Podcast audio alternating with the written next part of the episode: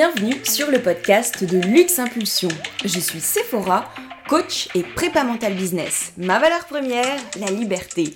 Ma passion, explorer tous les leviers de performance d'un business. Et le succès, tu le sais, c'est 80% mindset, 20% stratégie. Alors ma mission aujourd'hui, aider les entrepreneurs à propulser leurs résultats pour vivre leur liberté et en prenant du plaisir. Au programme de ce podcast, apprendre à libérer son leadership et piloter son mindset. Attention, décollage éminent, bonne écoute Hello tout le monde, j'espère que vous allez bien, que la vie est belle pour vous, que vous êtes épanoui dans votre business en ce moment. Si c'est le cas, j'en suis ravie, et si ce n'est pas le cas, c'est ok, ça arrive, et je vous envoie dès maintenant toutes mes meilleures vibes. Aujourd'hui, on se retrouve pour l'épisode 8 du podcast de Luxe Impulsion et on parle de motivation. Comment rester motivé dans son business?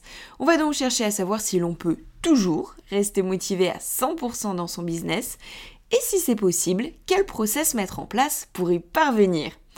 Alors les amis, c'est la grande question, je vous la pose. Peut-on vraiment toujours rester motivé? Vous avez 4 heures. Cela me rappelle les sujets de philo qu'on pouvait avoir au bac.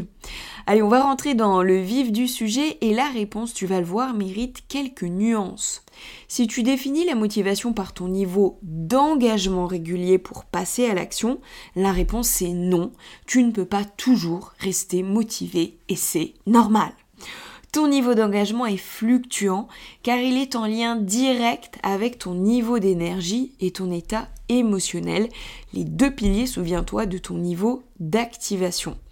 Donc concernant ton énergie, rentre en jeu ta fatigue, ton stress, ton alimentation, ton sommeil, ton activité physique, etc. Et ton état émotionnel, lui, dépend de ton niveau d'énergie, tu te souviens, hein, il y a un lien de cause à effet entre les deux. Euh, plus tu es fatigué et moins bien tu régules tes émotions. Et de manière plus générale, ton état émotionnel dépend de ta capacité à gérer tes émotions. Donc ne pas être à 100% toujours engagé dans ton business, c'est ok, c'est normal parce que ton énergie est cyclique.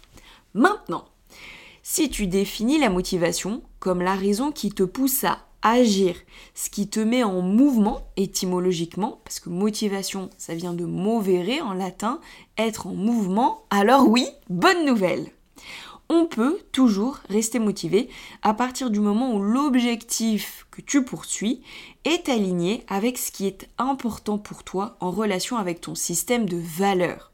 Et deuxième condition pour avoir toujours l'envie de rester en mouvement dans ton business, c'est d'avoir un plan d'action clair qui te permet de te sentir capable d'atteindre ton objectif. Ça, on va le voir, c'est vraiment très important.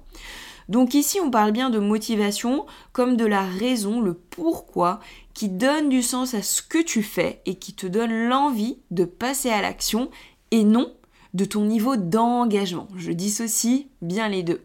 Plus simplement, cela veut dire que si ton objectif est bien défini, tu as toujours l'envie de l'atteindre, tu restes toujours motivé par l'atteinte de ton objectif, mais ton niveau d'engagement pour passer à l'action, lui, dépend de ton niveau d'énergie et de ton état émotionnel. Voilà, comme ça j'espère que c'est encore plus clair pour toi.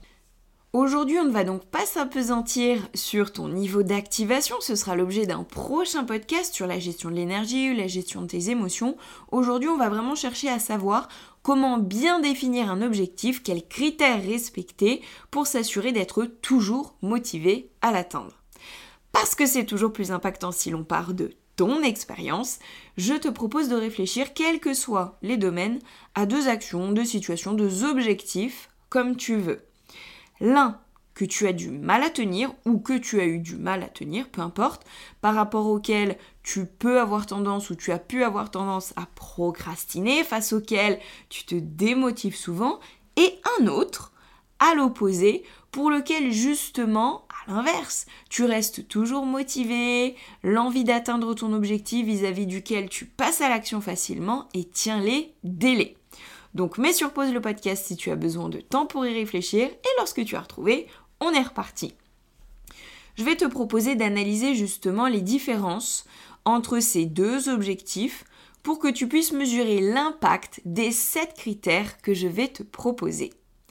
Première chose, en prenant en compte ton système de valeurs, c'est-à-dire ce qui a de l'importance pour toi dans la vie, ce qui est en rapport avec tes raisons d'être, lequel de ces deux objectifs est le plus aligné. En effet, tu nourris une vraie motivation et un désir de passer à l'action naturellement pour tous les objectifs qui répondent à une motivation intrinsèque, c'est-à-dire en rapport à tes valeurs, ce qui fait sens pour toi dans la vie, qui nourrit un sentiment de bonheur et d'accomplissement. Dès que tu poses un objectif qui nourrit une motivation extrinsèque, c'est-à-dire que tu ne fais pas l'action en raison du plaisir qu'elle te procure, du sens qu'elle a pour toi, mais juste pour répondre à des raisons externes, par exemple la récompense, la reconnaissance, la punition, la pression sociale, la validation d'une tierce personne, l'argent, quand je dis l'argent, c'est le simple fait de faire la chose alors qu'elle ne te plaît pas pour l'argent en fait, euh, que tu peux en retirer. Eh bien, lorsque ta motivation est extrinsèque, là tu auras beaucoup plus de difficultés à rester motivé. Tout simplement parce qu'on ne peut rester motivé durablement qu'à partir du moment où notre objectif s'inscrit dans notre système de valeurs. Et c'est donc là le premier critère. Deuxième question que je te pose. Reprends tes deux objectifs et demande-toi lequel des deux est le plus précis dans ton esprit? C'est-à-dire lequel des deux, dans l'atteinte de l'objectif, a été posé de la façon la plus précise pour toi? La clarté renforce toujours ton pouvoir d'action et donc ta motivation. Aussi, pour rester motivé, il est important que ton objectif soit précisément défini, c'est-à-dire daté, une date dans le temps et mesurable. Tu veux quoi exactement? Pour quand? Troisième chose, évalue maintenant, toujours entre ces deux objectifs, la réelle possibilité de les réaliser l'un comme l'autre, c'est-à-dire dans ta façon de penser les choses, lequel pour toi est le plus réaliste, a le plus de probabilité de se réaliser. Lequel des deux est le plus ambitieux, challengeant? Lequel des deux représente la prise de risque la plus importante? Un objectif, pour être motivant, doit te paraître à ta portée, réalisable, mais suffisamment challengeant, ambitieux, avec une prise de risque bien dosée, c'est-à-dire suffisante pour générer de l'adrénaline, mais équilibrée pour que tu t'en sentes capable. Et ça, c'est vraiment très important. Quatrième critère, entre tes deux objectifs toujours, avec lequel prends-tu le plus de plaisir? Et oui, le cerveau est addict au plaisir. Tu seras toujours beaucoup plus motivé par un objectif que tu associes à une forme de plaisir tant dans le résultat obtenu que les moyens pour l'atteindre. Cinquième critère. Lequel de ces deux objectifs bénéficie de la programmation la plus précise? Par là j'entends, lequel as-tu le mieux découpé en étapes? Pour lequel as-tu défini les moyens à mettre en œuvre? On parle de moyens humains, techniques, financiers. Et enfin, vis-à-vis duquel as-tu défini des critères de réussite, des indicateurs de réussite? L'atteinte d'un objectif pour qu'il te motive doit te paraître accessible, à ta portée, raison pour laquelle tu as besoin de clarté sur le plan d'action à suivre. Définis les moyens humains, financiers et techniques dont tu as besoin pour réussir. Enfin, établis tes critères de réussite. C'est vraiment important. Ça fait la différence. Plus l'atteinte de l'objectif est claire dans ta tête, plus ton envie de passer à l'action devient naturelle et spontanée. Sixième critère, lequel de tes deux objectifs as-tu le mieux planifié? Pour qu'un objectif reste motivant à atteindre, il doit sembler possible à atteindre et pour cela doit s'inscrire concrètement dans ton organisation. Pour cela, il est important que tu puisses établir ton planning annuel, mensuel, hebdomadaire et quotidien en posant les différentes échéances de ton objectif, de sorte que tu puisses sentir que chaque action quotidienne définie te rapproche ou t'éloigne concrètement de l'obtention de ton objectif.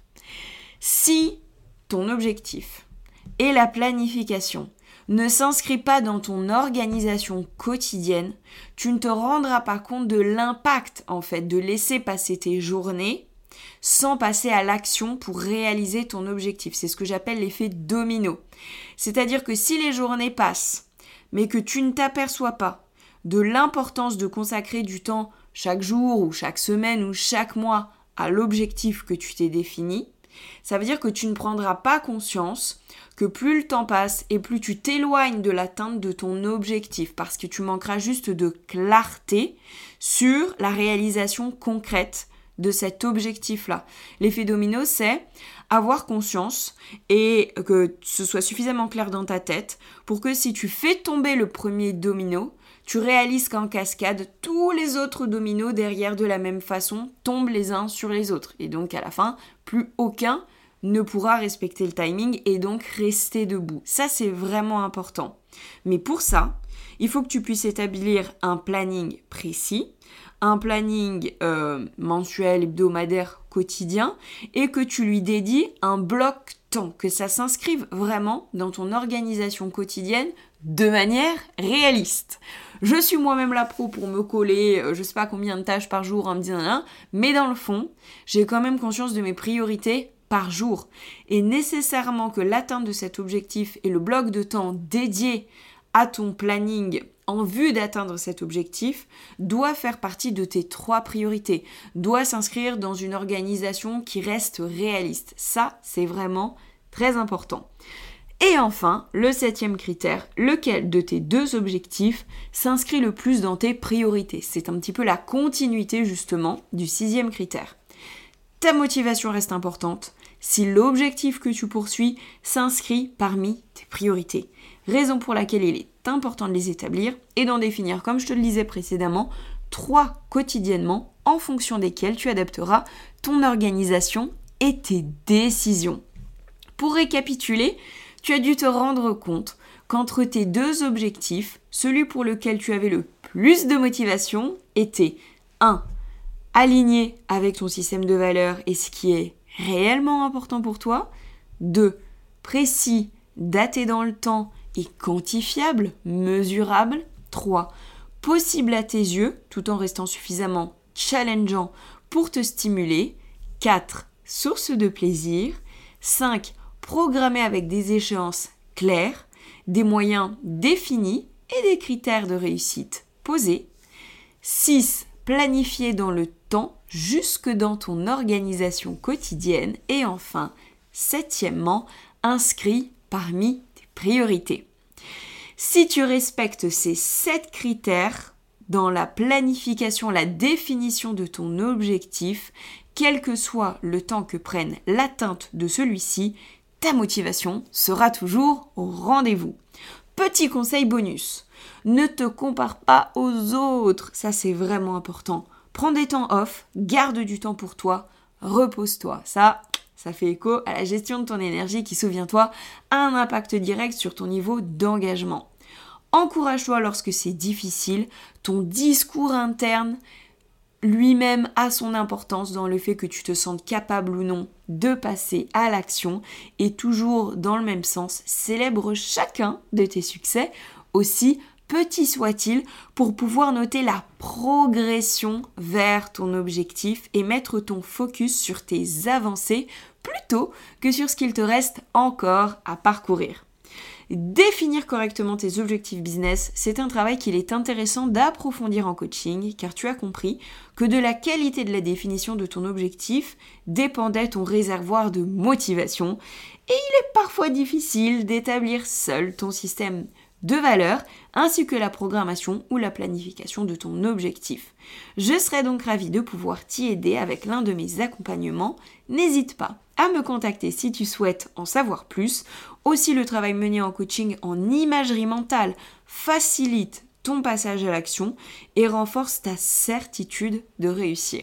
Tu m'as sûrement déjà dû entendre le dire, mais la projection mentale de tes objectifs permet de te familiariser virtuellement aux actions réelles qu'il te faudra mettre en œuvre. Voilà les amis, j'espère que cet épisode vous aura plu. Vous le savez, votre engagement est précieux pour aider le podcast à se développer. N'hésitez donc pas à le partager à un entrepreneur en mal de motivation. Aussi, je serai ravie de vous lire. Laissez-moi un commentaire sur votre plateforme d'écoute. Venez me rencontrer sur Insta, at LuxImpulsion. Une note aussi pour soutenir le podcast d'avance. Un grand merci à tous et je vous dis à très bientôt